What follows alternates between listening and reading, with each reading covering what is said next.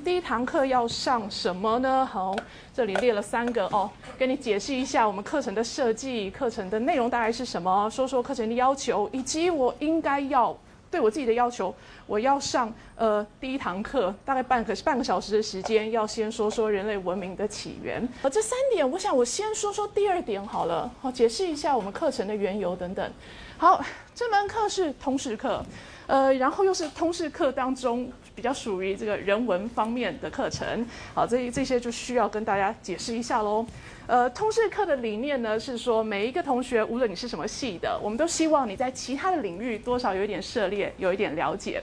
其他领域如果是人文领域的话，好处呢就是可以让你多学一些如何做人。呃，这是不是就是暗示我们所有文学院的老师都很会做人呢？我我们努力了，不敢这样讲哈，当然不是了。好，是为什么？为什么？譬如说历史学门帮助你们做人呢？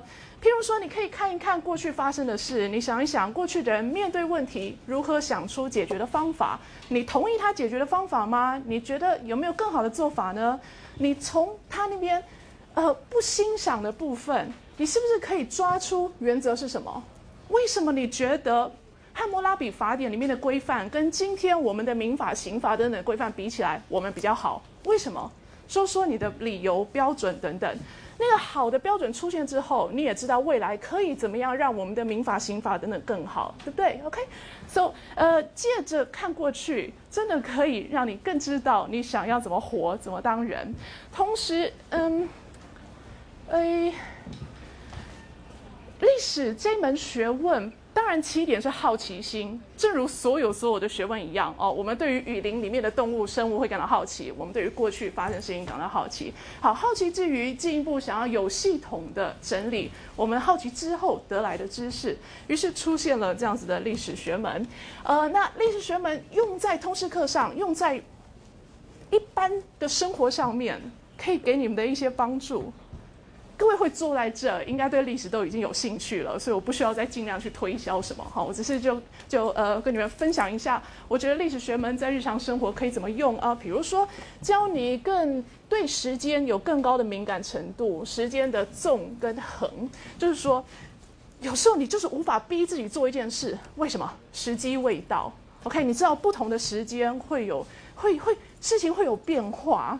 所以，如果你觉得你现在很胆小，那也不要给自己太大压力。哈，再过几年你就会成熟起来。所以我们注意到这个时间纵向的流，同时，同时同一个时间去做横切的时候，你会发现哦，人类的生活各个层面会互相影响，走经济活动啊、政治组织啊等等，哈，互相影响，这是横的方面。纵啊、横啊，把时间的因素思考进去。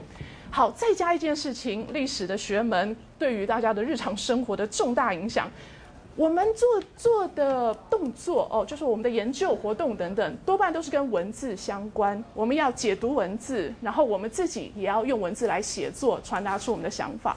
OK，历做历史专业研究的，就就是要用字。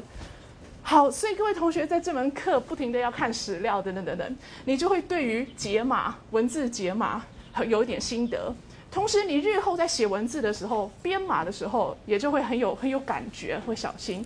譬如说，同学们收到一封情书，收到一封告白信，你要如何去解读？那假设你想写告白信，怎么样写得更有效果？OK，这种文字的运用，呃，希望也能够对各位同学有一点帮助。好，So 你在读资料，读啊读啊，怎么把？阅读的快乐的享受转变成可以上台报告，或者可以转变成可以交出书面作业呢？其实接下来我就会用这张 slide 的剩下一半以及下一张 slide 跟大家谈一谈。好，来先说说这个。我每个星期给个两个星期给你一个的的东西。呃，目前为止我已经决定会给的，譬如说第下一次第二周是《汉谟拉比法典》的节录，第四周我已经放上去，第四周是一部希腊悲剧。我觉得那个翻译的还蛮好的，而且篇幅也不短，啊，篇幅也不长，篇幅不长的希腊悲剧。哦，对不起，对不起，的希腊悲剧。然后呃，再往下一周呢，我应该是给你看一一个一个一对罗马兄弟，说不定只看哥哥，说不定只看弟弟，或者兄弟都看他们的传记。这两位呢叫做格拉古兄弟哦，他们是改革者。呃，推动贫富差距的降低啊，哈，这样子的改革活动。好，所以这些资料呢，你在读的过程当中，或者开始读之前，说不定都有一些小疑问啊。希腊悲剧我没读过哎，希腊悲剧到底是什么东西？或者说这个作者我看过他的名字，但对他毫不熟悉。好，so 你可能在读之前就想要先做一点查背景的工作，或者你是边读边查，或者是读完再查，就随便你啦。那你你如何去找一些背景知识，让你可以读得更顺利，读得更有心得呢？最简单快速的方法就是上网。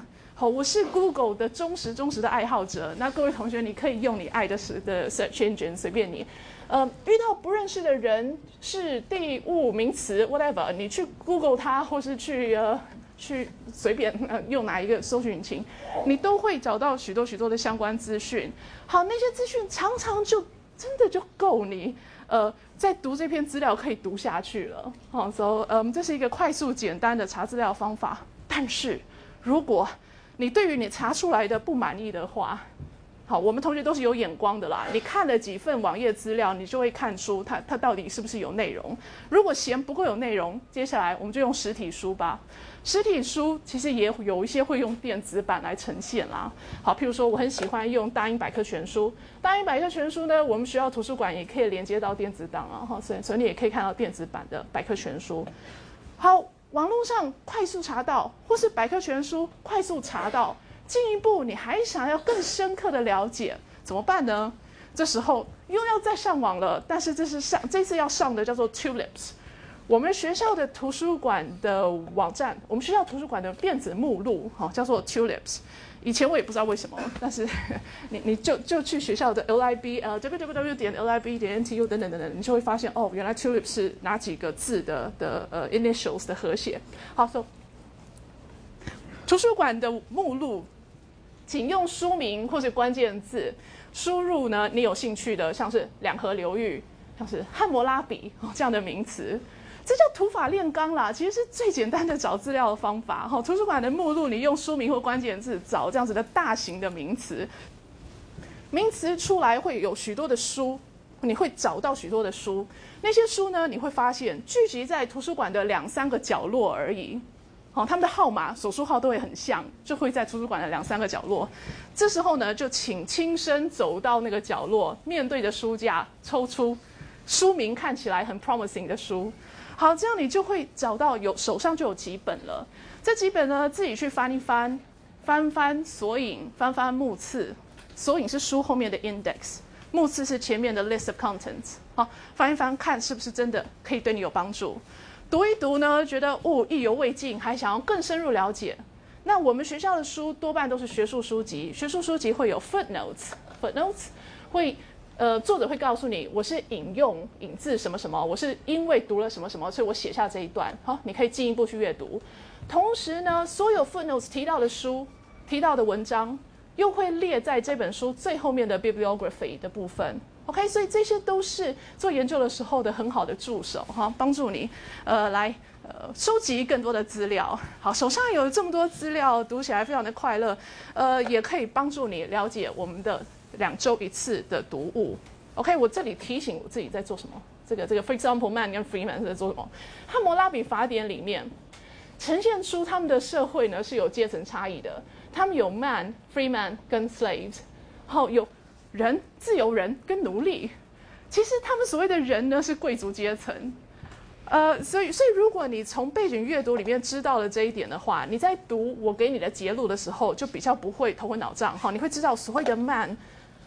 呃，其实指的是社会上的比较上层，并不是广义的所有的人。然后上层之下呢，有在自由人以及奴隶这样的区隔，哈，社会有三层。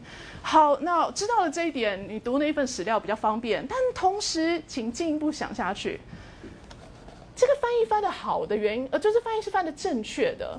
他们的一般人其实就是贵族的意思。这跟现代很不同吧？我们现在说一般人一定是中间那一层，对不对？人数最多啦，呃，影响力啦、财力啦等等是中间的这批人，会是我们的所谓的一般人。但他们的用词呢，他们的 man 一般人却指的是贵族。所以这很清晰的就是贵族在立法给贵族看，但同时也规范到下面的。好，好，说不定你觉得我那样引申过度没关系，这星期你可以好好的看我给你的那本那一份节录，或者你自己再去找其他相关的资讯。好，so，嗯，你的阅读资料去读一读，读的时候发生问题，所以会去查电脑啦，查网络，查查查呃呃实体书。呃，那网络上的资讯的可信度，这个我觉得同学们都已经，你们是玩电脑玩大的啦，所以都知道哈。呃，如果是部落格，那你是不是要打折一下？或者如果那个部落格的作者是知名的学者，那你可能就可以加分一点哈，就自己知道怎么判断。呃，如果是一个博物馆设的网站，如果是知名的那种大型的媒体啊，BBC 啊等等设立的网站，那是不是可信度又会高？好，这个就自己自己知道如何判断。来，往下。现在你收集好了资料，读完了资料，然后心中会有许多许多的感受，然后你就整理一下你的感受，把它转换成作业吧。首先，先说说哦，essay writing 有一个规范，中文我们 essay 好像翻短文，所以各位同学，你写短文的时候呢，就有一个短文写作架构的小小规则。你在第一段，请告诉大家说，我这篇的主题是什么什么。譬如说，从《汉谟拉比法典》看女性的角色，看女性的地位。譬如说，随便你。好，那是第一段，你要告诉大家。同时，你在第一段也要说，所以我接下来要从三个方向来分析。好，进入接下来三个方向，各写一段。最后再做一段总结。以上我从哪三个方向分析？所以我得出女性的地位是怎样怎样。句点。好，这就好了。短文这样写就 OK 了。但是注意哦，刚刚说那三个方向要有一点逻辑啦。你为什么觉得这三个方向最能够呈现女性地位？这方这三方向要不要先写 A 再写 B 再写 C，还是应该 A C B 会更有逻辑顺序？好，这要考虑考虑哈。好，那我们只需要写一面到两面 A 四，一面到两面 A 四。我以前说一页到两页，同学有一点会把页跟章等等混在一块，我现在说一面哦，一面到两面 A 四就好了。篇幅不长，所以请。货真价实的给他写一点东西出来哈，请不需要担心说这么长，所以我需要冲版面。你你没有任何冲版面的压力，你就写一写，呃，深思之后啦，然后就思索之后整理之后的一些想法吧。然后不需要写太多枝枝节节的东西了啦哈。OK，so 你写出来了这样子的一篇作业来交给大家，呃，交给助教看。啊，我我们作业大部分是助教改，那助教是我精心挑选之后的，所以绝对是可以信赖啊。希望你们会喜欢我们的助教们。学期的三分之一呢会换助教，会换，或是换的换成我来带讨论课。呃，所以大家有有有什么说？有一点点磨合适应的机会，但同时呢，又又可以很快的转换，让你有换口味、新鲜的感觉。好，来回到这边来。呃，每每一份资料，或者说你写的每一份作业，你都可以呈现你自己的想法。你不需要写你看到的东西。譬如说，书本上啦，网络上啦，每一次谈大宪章，嘿，为什么都要跟宋代的法律比较呢？我我我我我应该说，我收到几次作业，看到我明明在讲大宪章，他们都要跟宋代的法律比较。那我想，为什么一定要如此呢？哈，没有人说讨论大宪章一定要那样讨论嘛，对不对？好，后来我在网页上、网络上发现，哦，原来有个学者在部落格里面有讨论过这一点。那同学大概都大有感感动，所以都决定要那样写。但我只是鼓励你说，没有一定要如何写哈，你花发挥发挥自己的头脑的的想象力啊、创造力啊等等。想象力、创造力听起来好像是在做艺术啦，我其实不是那个意思。我的意思是说，你不需要受到读到的东西太高的制约，你可以学。但是不需要完全按照他们的方式来来思索，哈。好，so，嗯，这里我要加一两个 O 字，嗯，originality，刚刚的刚刚那些陈述大概已经已经已经盖盖过了一些了，请请尽量勇敢的有一些你的想法，这代表你的原创性。呃，不是说有创意就一定是，不是说有创意得出来的东西就一定是好的，有可能你创意出来的产品不怎么样。但是，但是一定要鼓励大家去创、去创，然后才会有新的东西出现，对不对？你在做创意的过程当中，你也会自己反省，想说，呃，我到底，呃，新想出来的、新设计出来的是不是这么的好？好，希望有清晰一点点。OK，so 回到刚刚那个 O 上一个 O，objectivity，客观啊、公正啊、中立啊等等等等，是没错啦。我们要有客观、公正、中立等等立场，但是我常常觉得哈，这个立场是指不要有成见。不等于不要有意见。成见的意思就是你在研究之前有一个想法，研究的过程其实应该要推翻那个想法了，可是你却死也不肯放弃，这叫成见，这样才是不对的。如果说你之前有一个想法，或之前没想法，随便经过仔细研究之后，得出了又一个想法，或是肯定了你之前的想法，那那个产品绝对是可以接受的啊。那个产品你要很骄傲的感觉到说，这是我的头脑。跟那个资料互相作用之后的结果，好，而不要自以为说，哎，怎么办？我好像偏颇不公正，好，OK，所以同学呢，请不要呃，因为别人家的威胁利诱而说一套东西。同学也不要睁眼说瞎话，明明资料都是讲 A，你却硬要讲 B，哈。如果都没有以上那样的态度的话，那其实你就可以得到一个公正的的呃答案了。OK，所以我这边说公正性、客观性等等是什么？首先，首先。要有依据，你读的资料，你从书上看到的东西，然后你觉得那个资料啊等等的内容是你反省之后觉得对的。走第二点，在这样子健全的基础之上，你有一些合乎合乎逻辑的联想，好，要合逻辑。OK，再来第三点，如果说日后你知道了你之前依据的那些书有错，或者说有人指出你的逻辑推推理有错。好，那你愿意改变你的想法？OK，这样子就是一个客观公正的研究立场了。好，不是说你一定要当一个墙头草啦，公说公有理，婆说公婆说婆有理，你就要说公婆都有理。好，没有必要，没必要。最后再往下讲这个。呃，很难听、很难听、很差劲的字叫做 plagiarism，叫做剽窃。以前我都念剽窃，后来发现注音打不出来，好是剽窃。剽窃呢，真的很难听，被指控剽窃，没有人会开心。但这是好事，表示我们的社会上还是谴强力的谴责这回事。好，没有把这回事用一种好听的字给他给他敷衍呃呃糊弄过去。呃，抄袭哈。我刚跟同学用力的鼓励说，请你去看电脑，呃，看看网络资讯，请你去看实体书里面的讯息。那些讯息呢，你如果思考之后觉得是对的，哈，觉得你也想要接受，你也想用在你的字、你的作品里面，用在你的文章里面的话，请用吧，尽管用，尽管用。但是在用的时候哦，有一些原则，譬如说，你可能可以找到一个一针见血的简短句子。好，作者写了一个句子，你觉得实在太有道理了，那你就全句引用，然后记得哦，要加括弧哦，要加那个引用符号，然后下面要加脚注 footnotes。footnotes 呢，如果你是用一般的那个 Word 的的。呃，电脑什么 Word 的程式的话，哈，请请自己去找一找怎么加注脚啦。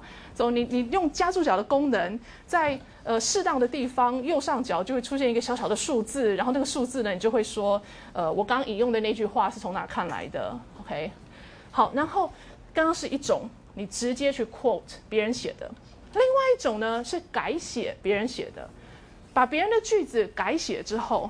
然后同样还是要加脚注，还是要加 footnote，说明说这个是谁在哪里所写的。好，好，呃，如果你是改写的话，不需要加夸弧了，改写不需要给他用夸弧夸起来。但是改写有一些优点，有一些缺，呃，有些优点，我讲讲改写的优点。改写表示你真的了解了这一段你引用的那一段，因为你在改写的时候是一个消化的过程，用自己的话写出来，对不对？那同时，因为你你毕竟还是在写自己的作业，所以用自己的话所讲出来的那那段，呃，那那一句更能够符合自己的行文逻辑。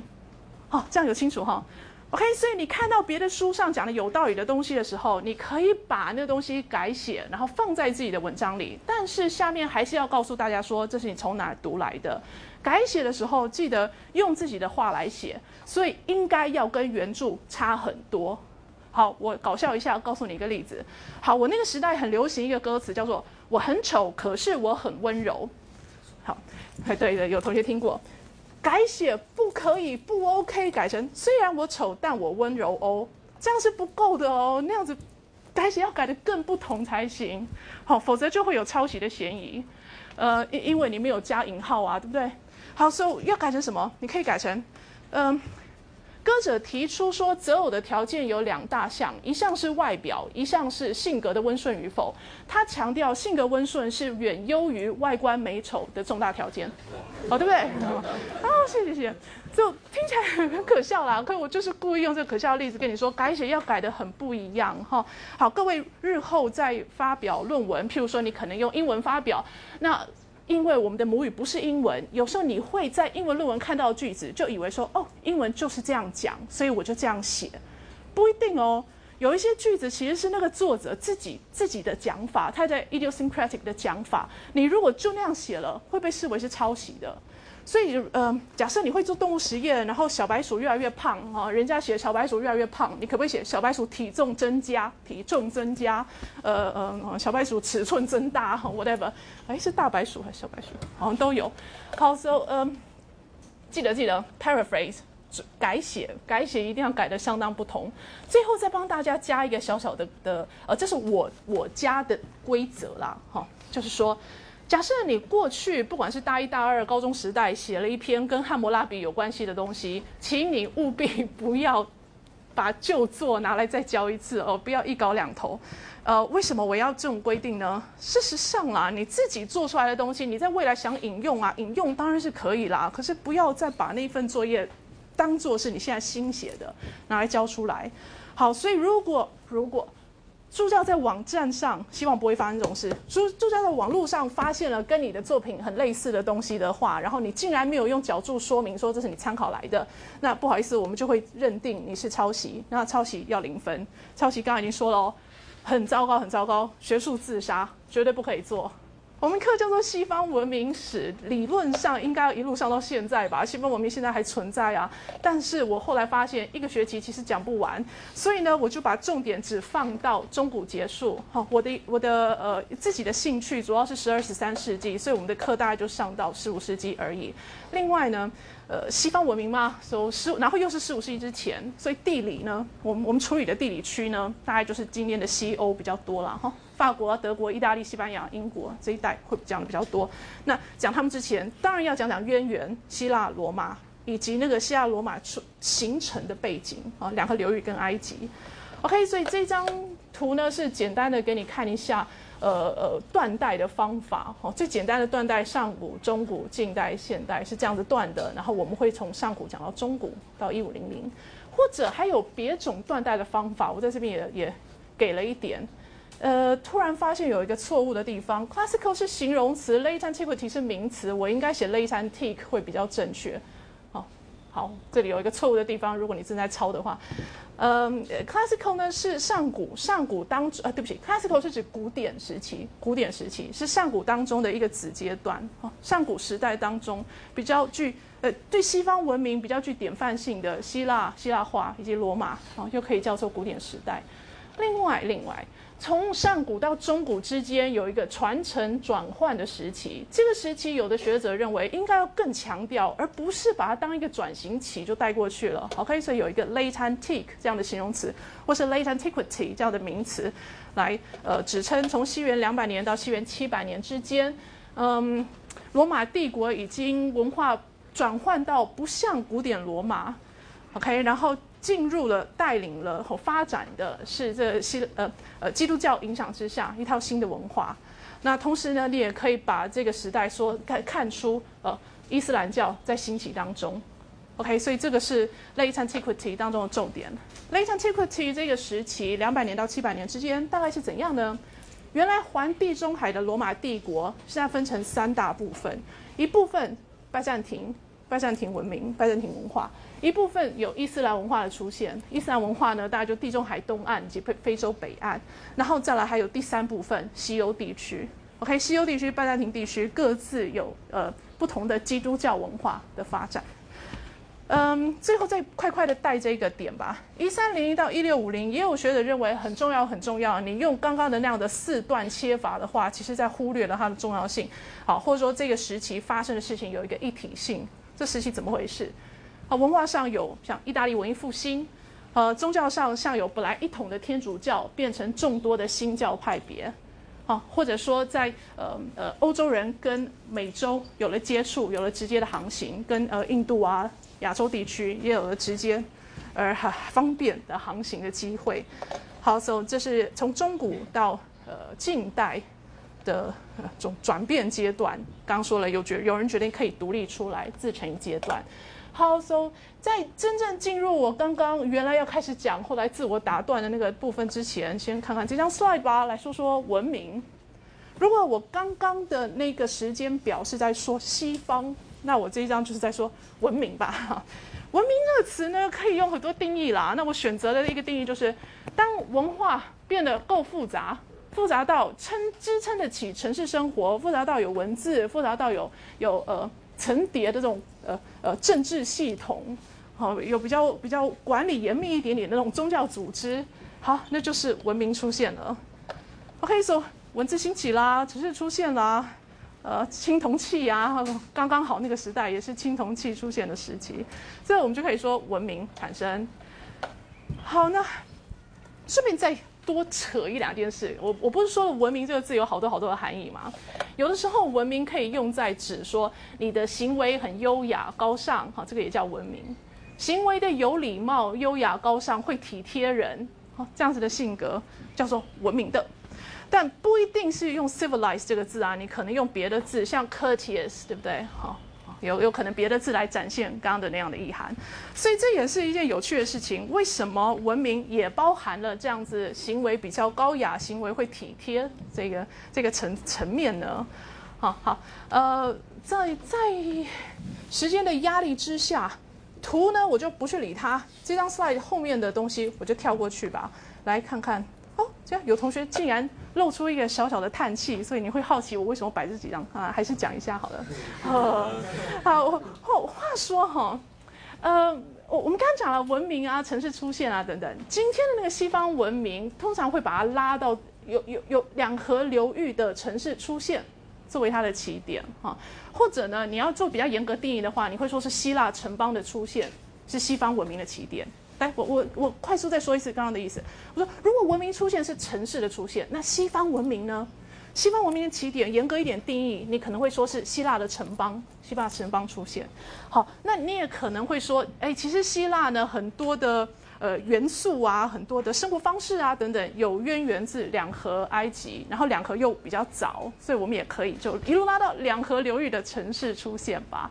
好，所以从古早古早西元前三千年，呃，乌尔啊那些两河流域的城市出现，一路到今天，你到美国看到那么那那么呃呃这么复杂的这么多人在那样的城市里面生活，好，你会觉得西方文明应该是很兴盛，应该是应该会继续下去吧，应该可以乐观的看待它吧。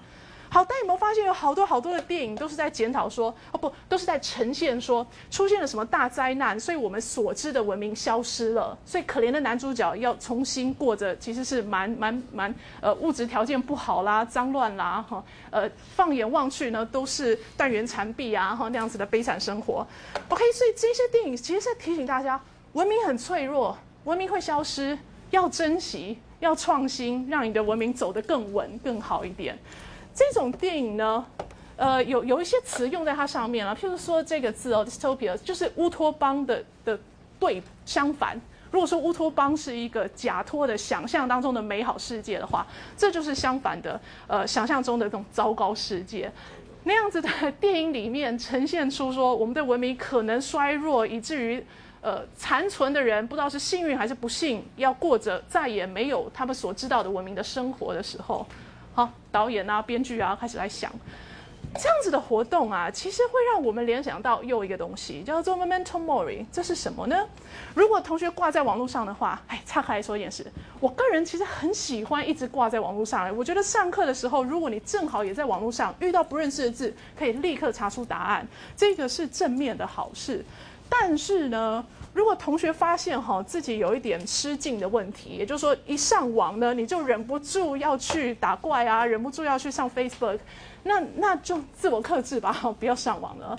OK，所以我刚刚的意思是，如果我在教室里面看到同学上网，其实我是正面肯定的态度，但是我也提醒大家哈，要自我克制，要自我管理。有有有的时候有一些事情，你如果知道你会会被诱惑的话，那就别开始吧。好，你知道你打开这包零食，你今天就一定想吃完的话，那你就把零食送人，把它放到隔壁的寝室啊，whatever，来来呃，不要让自己走走到那条路上去。好，so memento mori 呢是呃呃。欧洲在十七世纪哦，流行这种静物画，然后那个静物画里面呢，都会加一些像骷髅头之类的东西。为什么？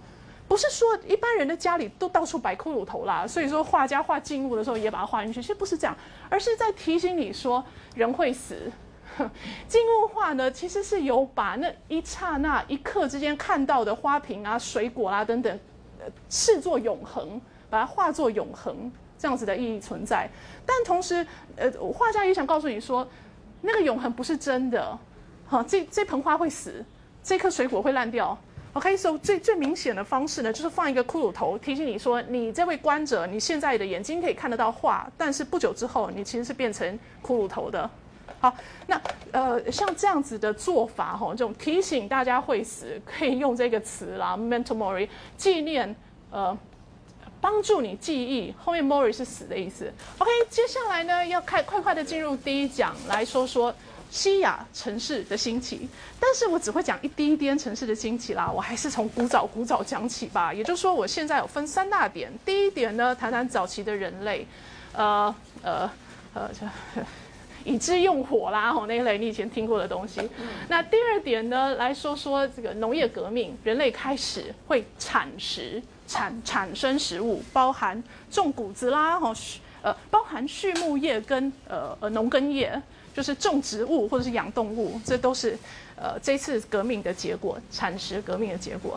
再来从这个产食能够产食的农业村落、畜牧村落，进一步呢变成城市的出现。好，我会用这三点讲。来，首先首先有许多许多的数字给你哈，呃，我们进入。开始进入第一点，从这张 slide 里面看到，来，请看这个四点四 million 啊，一点九 million，一点七 million years ago，这么多的百万年前人类的祖先，那个时代的人类，好，怎样怎样怎样？那我我个人会觉得说，这种数字大到没感觉了啦。你你看到这样的数字，你都不会觉得说四点四跟一点九其实是。远了多少倍？哈，有的时候是没感觉，除非你是很幸运的对数字敏感的同学，现在在物理系啊、数学系啊等等呢，我们很敬佩你。如果你不是那样的同学，跟我一样数字比较不敏感的话，可以把它转换啦。譬如说，各位同学现在差不多二十岁吧，二十岁是买一个预饭团的价格。那现在我们要看四点四 million，四点四 million 呢，大概是买小套房，是不是？哪一个地方可以买？四百四十万啊，在什么地方可以买一个两房还是怎样的房子？好，用透过这种方式给你一点差距数字的距离的的概念。OK，说距今四百四十万年前开始有会双足双足直立行走的人类，呃，也要还要再过许久许久，到距今一百九十万年前的人呢，呃，跟当时其他的动物比起来，或是跟之前他的祖先们比起来，他的头脑比较大。然后他会使用工具，他会制造工具。好，原原来的自然材料可以做他的工具，但是又可以在呃自己塑造出新的工具来。但当时的工具还非常的单纯啦，一具多用，又可以切，又可以砍，又可以刺，哈，就同一个石头，然后呃有有呃多用途的功能。那你从那个时代的人留下的这样子的单纯的工具，或者他们留下来的垃圾堆，哈，你发现了几件事，他们的生活。食物主要的来源，可是应该是采集吧，或者是把其他的动物吃剩的那些尸体拿来吃，其他动物吃剩的动物尸体，OK，拿来做食物。所以他们是采集，而不是打猎。采集呢，不只是采果子、采水果，采集也包括 foraging。foraging 呢，就是刚刚说的那个别的动物的猎物所吃剩下来的，由人类来包办。好，然后再往下来看看直立人了。这个时代人留下的垃圾堆吼，让我们发现，耶，他们已经蛮会打猎喽。他们可以吃那种大型、比较大型的哺乳动物。然后你又发现，他们的那些吃剩的动物骨头，展现出好像有煮过，好像有烤过哦，所以会会料理了，不像以前一样就吃生的留下来的肉。呃，我们从刚刚说的那些垃圾堆做一些推测哦，推测出什么？他们大概有语言吧？怎么这样推呢？因为要打跑得很快的大型哺乳动物不简单，恐怕不是一个人有办法的，所以要大家合作。那如果是数个人一起打猎，要怎么有效的打呢？应该需要一点沟通的方式。沟通怎么沟通？哎，说不定比手画脚啊，对不对？但你又看看当时留下来的人类的骨骼，你发现他们的声带那些大概还蛮类似今天的声带，也就是说已经可以发出许多不同的声音了。既然可以发出许多声音，那有语言有语言应该是一个合理的推测。OK，所以我们说他们会打大型猎物，所以应该要沟通。要沟通，当然有好多种可能的方法。可是你觉得他们在身体上、生理上是可以说话了？所以我们猜他们会说话吧。好，往下再看其他的人。嗯，我们现在跳跳跳跳到个十百千万十万，只剩十万块了，大概套房买不起了。我们大家买什么好？十万块买什么？天哪，好难想哦。好，这这样子，距今十万年之前的工具多很多了，不再是一个工具有多用途，而而是可以有一系列的工具，像打开工具箱里面有好多种工具。然后这个时代的人似乎会好好的安葬死者，安葬死者，这暗示着他们已经有一套人死后会如何，好这样子的想法，否则何必去葬呢？对不对？所以以以上这种快速的带过，以及接下来我们要谈的这些人，其实是要让你看到人类的生活越来越复杂。OK，他们吃的东西，他们得到食物的方法等等。一一个方向，如果要用一个字一个方向来谈的话，啊，就是越来越复杂。好，往下继续说，距今四万年前，四万可以买什么呢？这应该又更简单一点了，比十万还要少的东西。好，然后距今四万年前，在法国啦、西班牙地区，其实其其他地区也有啦，哈，只是说比较有名的是西班牙、法国留下了像这样山洞壁画。距今四万年前的人留下这种山洞壁画，我选择两个图呢，我都故意选有一个人在其中，让你做比例尺哈。OK，是譬如说，呃，上面有一些牛啊、鹿啊之类的动物，下面有一个人在做写生吧。再看一张图，这是天造什么哺乳动物哈？好，大型哺乳动物，然后前面这儿也站了一个先生，脸在这儿，手在这儿。我选这两张图的目的，纯粹就是跟你说。墙壁上画的猎物很大只，大到大概跟实际尺寸一样。OK，所以为什么距今四万年前的人要在山洞的壁画上画上这种真正尺寸的大型的动物在上面呢？是装饰吗？是说，呃，嗯，这样这样要怎么想象？毕竟那些猎物应该是他们的食物，所以是不是就是你的宿舍墙上都挂着呃马卡龙啊，哦挂着蜂蜜蛋糕啊？哦是这样子吗？呃，有有学者推测说，山洞的壁画大概是一种，我们用英文的话叫做 magic，一种魔术，一种做法。好，想象中外面有人，我们村子哦不对不起，我我们这个聚落外面有人去打猎，山洞之外有人在打猎，山洞里面呢，则有一两个画画专家、施法专家在那里画，画的同时画很多很多的动物，就是暗示说。我们其他的同事们会在外面遇到许多许多的动物，你那些动物呢身上画一些什么剑刺过啦、枪刺过啦的图案，暗示说我们在外面奋斗的那些同事们，他们会成功的打到这些猎物。OK，所以这就像是呃，好，各位同学，期中考的时候，请你的妈妈在家里面坐在书桌前几笔证书，写什么没关系啦，反正就是哦，最好是写相关科目的字，写写写写。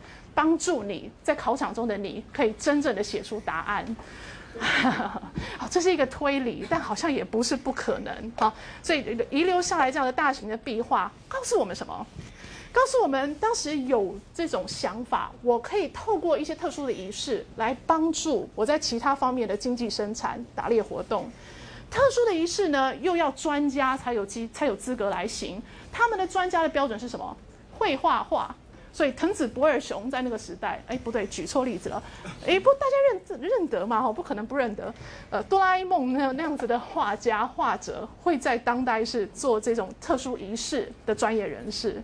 好，跟跟其他不同时代的做法者，啊的选选择方式啊，选择标准啊是不一样的。打大型猎物的，留下这些壁画的人，看起来他们都是小群小群的住在一块。然后呢，他们似乎不是长居在一个地点，他们并不是一个定居的生活方式。为什么要常常移动呢？哦，谁叫你生存赖以所需的都是长在脚上面的东西呢？人家四只脚很会跑，所以你就也不时的会需要哈。随着季节啦，随着动物的迁徙习惯啊，你肯定也要跟着走。好，所以所以这样子打大型猎物，偶尔画一画，哈，这样子的生活呢，在距今距今一万两千年发生了一个重大的变化，就是冰河时期结束，大型哺乳动物北移，北移的速度很快，让嗯让人类有点赶不上，所以接下来人类只好面对问题，要想办法。好，我现在面对的一个问题是我的图片颜色很深，哎，不过还是看得到，好，那不需要想解决办法，so。如果说你本来赖以为生的动物北移，你有几个选择？要不然你也北移吧，跑快一点，好去跟上；要不然呢，你开始依赖别种食物来源，不要像以前一样这么的依赖大型猎物了，因为它跑掉了，你打不到了。那是一个发展出农业的契机。但是其实农业会出现那个农业技术啦，在之前的时代，在还有大型猎物的时代已经存在了。只是说没有必要去多多做，没有必要去系统化哈。好，so 呃，随着冰河时期结束，猎物离开，然后人类只好依赖过去没那么依赖，但也是过去的食物来源之一哈。比如，比如，嗯，好，假设一个猎人爸爸今天猎了一只鹿妈妈，留下一只鹿宝宝，鹿宝宝呢也不知道要跑掉，所以这个猎人爸爸觉得，哎，干脆带回家给我女儿养吧。OK，所以可能是这样子的故事。其实那种打猎。附带的一个好处呢，是会有小动物，你可以养在家里面。这种小动小动物养在家里面的过程，其实后来就可以演变成畜牧业。OK，人类发现说有一些动物还蛮适合这样子养它，它们会交配，会生宝宝。哦，好，所以你又多了一个稳定的食物的可能，食物的来源。另外，另外，虽然打猎是那个时代，刚刚说这个过去四万年到一万两千年之间，打猎是比较。比较受尊重的生产方式，但是采集也还是继续做哦，采植物啊、采果实啊这种工作还是继续做。好，我在这边只是给你看说，比较 prestigious、比较炫的那种经济活动，在现在反就在我们现在在处理的时间反而用不上了。好，那大家只好去依赖过去比较被看不起的那种采果子啊、采谷子，好的的经济活动。Anyway，之前已经有人发现谷类是可以吃的。好麦麦子啊那种东西其实是可以吃的，不过吃之前也蛮麻烦的啦。哦，你需要把它的呃呃果粒拿出来，要磨成粉啊，然后再再再加水再烤啊等等。其其实真的需要一些复杂的工作，不是就这样就能吃。好，呃，发现这些东西能吃，同时又发现你如果小心一点点，会让明年有更多更多的这样的谷子可以采。什么叫小心一点？譬如说，你不要全部采完，这个地方你来采谷子的时候留一点别采，好，或者嗯，其他有可能可以帮助下次再来的时候发现有更多谷子可以收成的方法是，帮忙除一点草吧。你认得它并不是会生谷子的那种植物，你就帮它除一除。好，所以这种活动呢都是偶然间发现、碰巧发现。那现在既然谷类是重要的食物来源，人类就只好多发挥这方面的的呃专长，好，再再。制造一些，再观察一些有没有新的方法，促进谷类越长越多。好，so 呃，以上这样子的故事叙述呢，其实就是说农业出现，农业出现了，农业革命结束，呃，农业革命造就农业出现。呃，农业跟畜牧业哈，两者都是这样新的产食的呃新的经济活动。有了产食的经济活动，对于人类的生活有重大的影响。这是我下面要讲的，但今天没时间讲的东西了哈。有几个几个影响，比如说定居的生活啦，人口增加啦，分工分工的增加，分工就可以有专业化的活动。上星期呢，我们是要讲文明的出现哦，所以文明出现呢，就是城市的出现。那如果你是乡下小孩，你喜欢乡下生活，你会觉得城市根本住起来不舒服。为什么城市是文明呢？这是什么道理呢？好，因为呢，在人类历史上的发展，城市出现代表着背后有相当深厚的基础了，有相当多的、相当复杂的组织，呃，可以。哎，别忘了，城市生活很复杂的情况，像是你需要有水，需要有食物供应，啊，你需要住得下这么多的人，然后这些人在互动的时候起了争执，怎么办？要解决，对不对？OK，所以城市的出现背后是有复杂这个字一再一再的提到，会呃呃暗示着复杂的经济组织、复杂的政治组织等等等等。好，那我们上星期还没有真的看到城市出来，我们只有看到农业出现而已。农业出现之后，出现了很多很多的 S，什么 S 呢？比如说。人类发现哦，可以定居，有定居的选择，你不再需要跟随着猎物走来走去，呃，然后定居呢，不只是选择而已，定居还有好处，你可以更加细心的照顾你的农作物。好，定居，那呃，定居农业产生的其他的 S S 还有什么呢？有 surplus，年年有余，那个余有多余，呃，农产产出来的的农作物可以养活不少非农人口。好，比起以前打猎的状况，呃，打猎需要投入，打猎采集需要投入比较多的人力来生产出足够的食物。现在农产呢，好就可以有比较少的人力来投入食物的产出。好，那剩下的人可以做什么？可以做专业化分工了。OK，所以目前为止看到定居，看到年年有余，看到专业化分工。呃，再加一点吧，似乎定居的生活会让人口增加比较快。有一些推测啦，推测的理由可能是，如果呃呃妈妈在怀孕的初期没有太多需要劳动奔走搬家然后抬重物的话，可能这个宝宝呢会生下来的呃呃呃就怀孕过程啦、生产啦那些都会比较顺利。好，所以这这是一个可能性啊，定居的人口会增加，所以村村落生活就这样子的出现了。之前游移的这些人。会住会会会以一个 band 来称呼他们，我们会叫他们 wandering band。他们是游移为生，然后他们的组织就是一个 band。呃，那 village 呢，是现在进一步有了农业，有了定居之后，好可以生产出的，可以呃呃呃组织出的的生活方式，有村庄，有聚落。那这样子的村子的生活，呃，综综合回想一下刚刚说的一些面貌，哈，村子里面有非农人口，他们可以做其他的事，像什么事呢？可以编篮子啦，可以做陶器。那些篮子、陶器的技术，哈，可能在之前农业产生之前的时代已经有了，但现在因为大家不搬家了，所以可以收藏越来越多的瓶瓶罐罐，那就会刺激陶器的的进一步的发明以及大量的生产。哦，你家就可以有一系列的呃大罐、小罐等等等等，不像以前在游移的时代那么重的的陶器，你不可能带太多的。好，嗯，好，大家定居下来，大家有了越来越多的财富，有了越来越多的呃家具啦，哈，生活用具。这个呢，其实也有缺点。这个缺点在于，别人眼红的时候会发生，别人眼红来抢的事情会产生。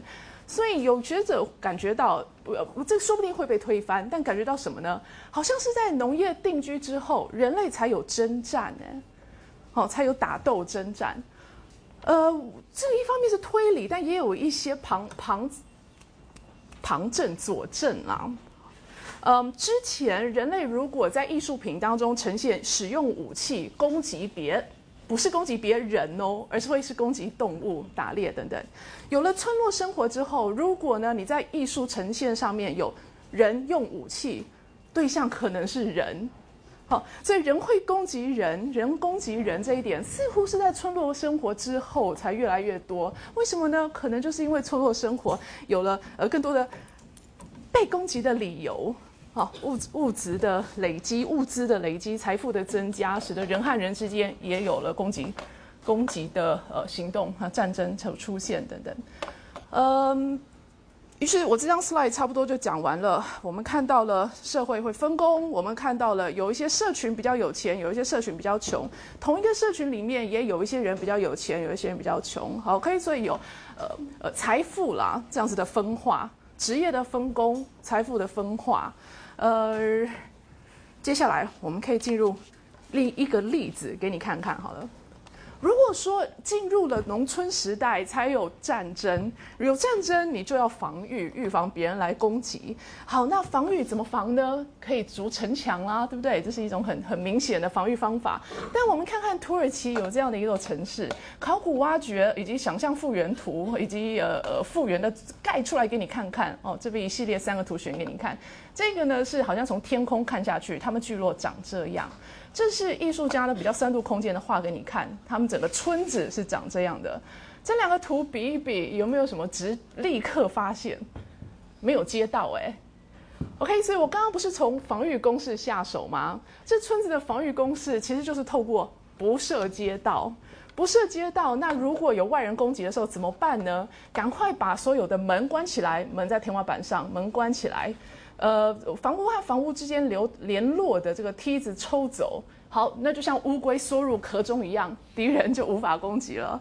呃，这样子的防御公司，其实未来仿造的人不多哈，不不并不是那么有效率的啦。因为毕竟你你在和平时刻时刻，你要去邻居，你要去邻居家玩，怎么办呢？然后你就爬梯子上去啦，然后再用梯子下去邻居的屋子里面哦，并不是一个最有效率的居住方式。好，但是总是给你看看呃农村聚落以及防御吧。现在呢，我们要说说城市真的出现了。人类最早城市大概在两河流域下游这一带。好，我们细节我会用下一讲开始讲。我今天目前这一刻，我是把是在把上一讲没讲完的给它补充起来。好，so。上星期该说的第三点，城市的出现，文明的出现，呃，非常非常单纯的一点就是说哦，村子之间的的分化也产生了。就像人和人之间，有的比较有钱，有的农业生产比较有效率，年年有余，余下比较多。好，那也有的村子累积了比较多，变得比较有钱，比较有资源。这样子，如果村子也可以管村子了，那种去管人的村子，其实就有发展出城市。的可能性啊，好，就嗯，刚刚说的各种各样各样的分化、分工等等，现在也可以看到村子和村子之间产生，所以那种大型的、有成功的可以统统治、控制别的村子的那一种村，进一步就可能发展出城市来。呃，城市里面呢，有有一些非农人口，更进一步在做别的事情，做什么事？管理。好，专业的管理阶层、专业的政治人物或专业的祭司、宗教的管理人才。刚刚村子的阶段是有村长，可是村长多半也要从事农业活动，村长几乎跟大家没有太高的、太太大的差异。现在到了这种城市阶段，城市的那种管理人才和其他的被管理的人员之间的距离就增加了。那那些管理人才呢？